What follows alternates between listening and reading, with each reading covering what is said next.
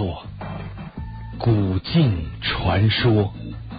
星期五的时候，苏宁接到一封来自伟明律师事务所的信，信上说苏宁的表姨婆去世了，遗嘱里提到了苏宁的名字，所以需要他在周日的上午十点钟去一趟律师事务所领取那笔遗产。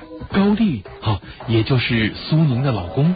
一把抢过信来，认真的看了看。这老太婆还会给你留遗产？咱当初结婚的时候，她可是不太高兴。我还以为她这辈子都不会再认你的了。表姨婆的确不太喜欢高丽。记得结婚的时候，苏宁和高丽要挨个给长辈敬酒。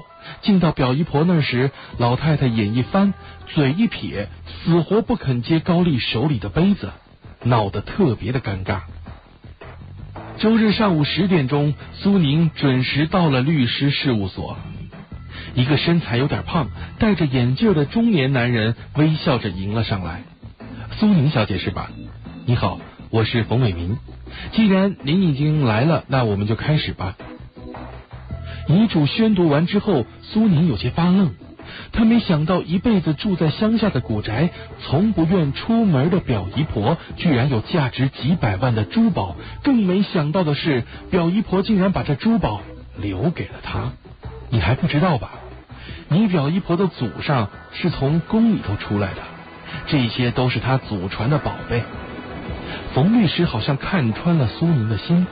还有，他走到角落，搬出一个纸箱子。遗嘱里特别交代，要你把这个东西摆在屋里，否则你就会失去遗产继承权。什么？镜子？高丽不可思议的大叫起来。纸箱里的确是一面镜子，但那是一个古镜。镜子是青铜打磨的，光洁如水，镜面上镶嵌着宝石，十分的精致美丽。苏宁就把古镜摆在了客厅里，但是。怪事儿渐渐的发生了。一天，苏宁半夜醒来去起夜，那天的月光很亮。苏宁经过客厅的时候，隐隐听到了哭声。寂静的夜里，那声音显得格外的悲惨和瘆人。那是一个女人的哭声，细细的，仿佛藏了无限的悲苦。苏宁的汗毛一下就竖了起来。他突然发现，那哭声是从古镜那里传来的。他战战兢兢的望过去，正好看见月光照在古镜上，镜面像在翻滚。他不敢再看了，拔腿就跑回了卧室。高丽看着他，不禁笑了：“你瞧你，怎么跑成这个样子？”苏宁苍白着脸：“你没有听见吗？客厅里有女人的哭声。”不会吧？高丽疑惑的说：“我连楼下的虫叫都听见了，就是没听见什么女人的哭声。你肯定是产生了幻觉。”苏宁躺了下来，摇摇头想：或许真的是自己听错了。又一个周末到了，高丽一大早就去了他的单位——生物研究所。他最近正在攻克一个项目，经常去单位加班。苏宁在家打扫完卫生之后，躺在沙发上休息了一会儿，却不知不觉的睡了过去。梦里似乎有什么东西在纠缠他，好像又是女人的哭声。苏宁猛然的醒了过来，已经是黄昏了。橘色的夕阳缓缓下沉，给屋里的一切都笼上一层猩红的色彩。古镜静静的立在那里。镜面上的夕阳流动着，竟是如此的光怪陆离。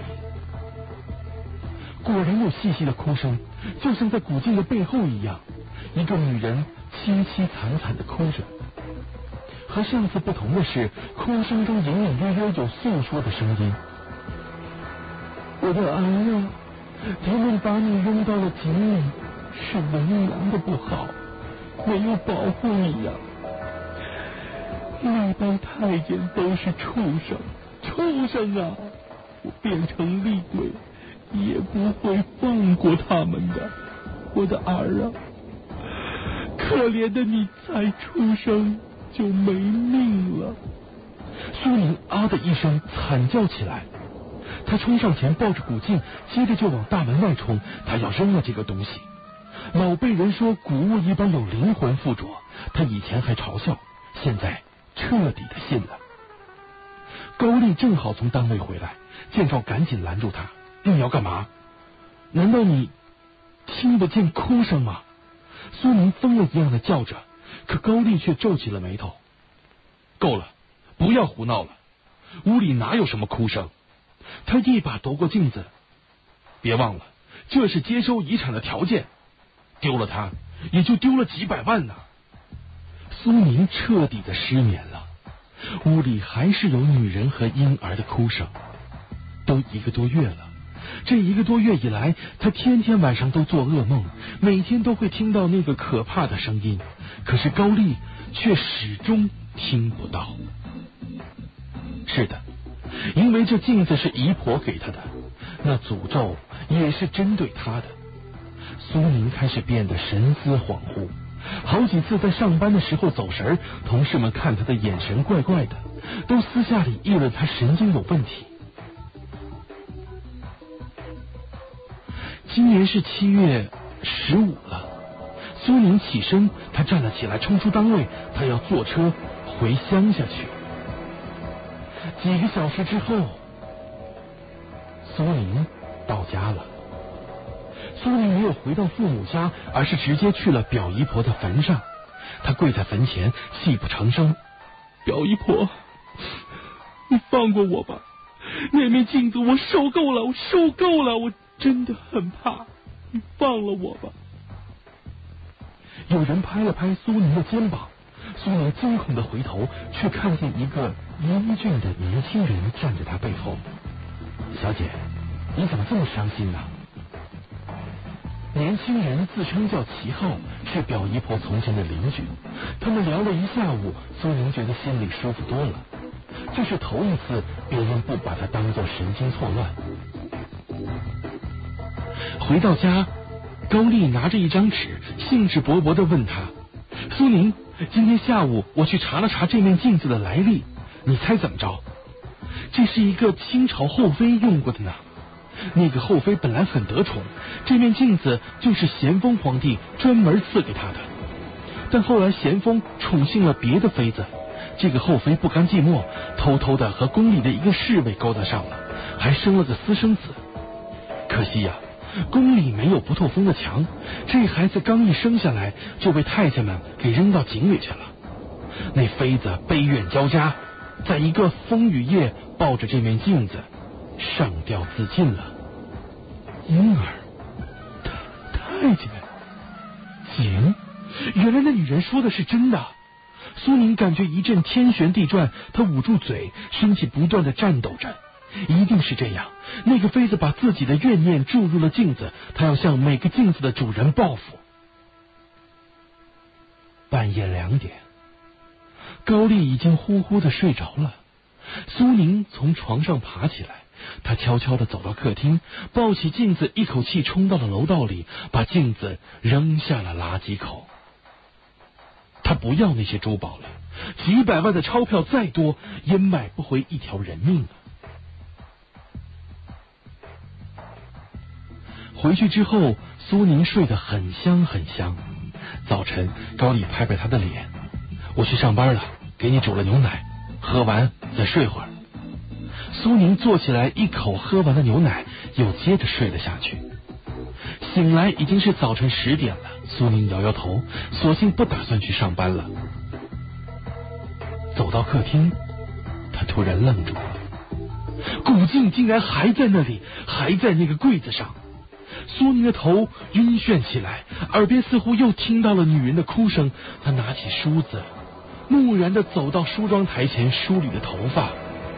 一下，两下，镜子里的脸变了，那个妩媚的轻装美人，她正拿着木梳梳着她那把乌黑的头发。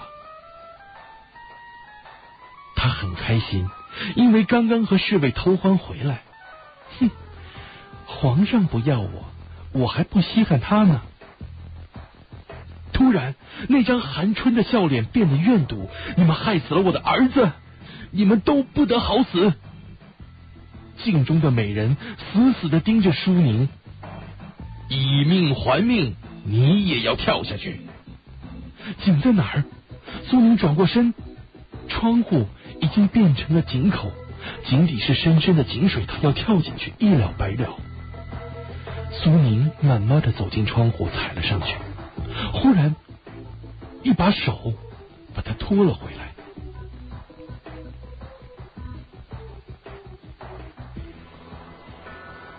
醒来的时候，苏宁发现自己躺在伟明律师事务所的沙发上。冯律师微笑着：“怎么样，舒服些了吗？”我没死。苏宁疑惑的问着。冯律师大笑起来：“哼，你没死，而且那个古镜也没有鬼魂，一切都是高丽岛的鬼。他和别的女人勾搭上了，想和你离婚，又想要你的钱。”所以他就想出了这个办法，又放古装的电影片段来吓唬你，而且声称自己没听到。这样一来，你的精神状态越来越差，而旁人也坚信你是有问题的。到最后，他索性在你的牛奶里放了一些毒素。别忘了，他是生物研究所的，他提炼出来的蘑菇毒素足以让你产生幻觉。那天要不是我来得及，你可能就没命了。谢谢你，冯律师。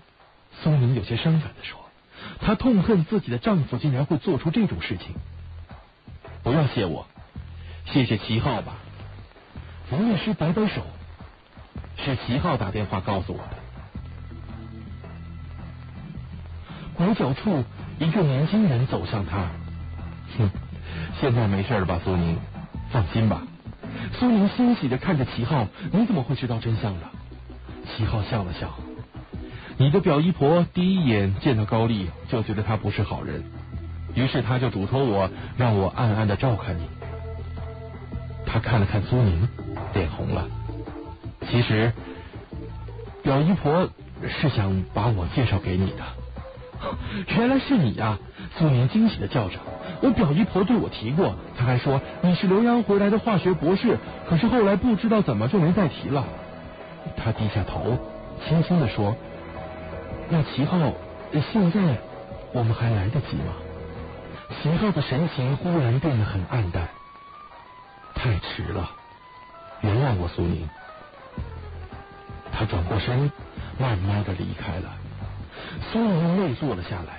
一阵大风刮过，刮起几张胡乱的报纸。苏宁没有看到其中一张几年前的小报上有着这样的标题。山路车祸，博士身亡。旁边是齐浩那张灿烂的笑脸。这就是我要为你讲述的古镜传说的故事。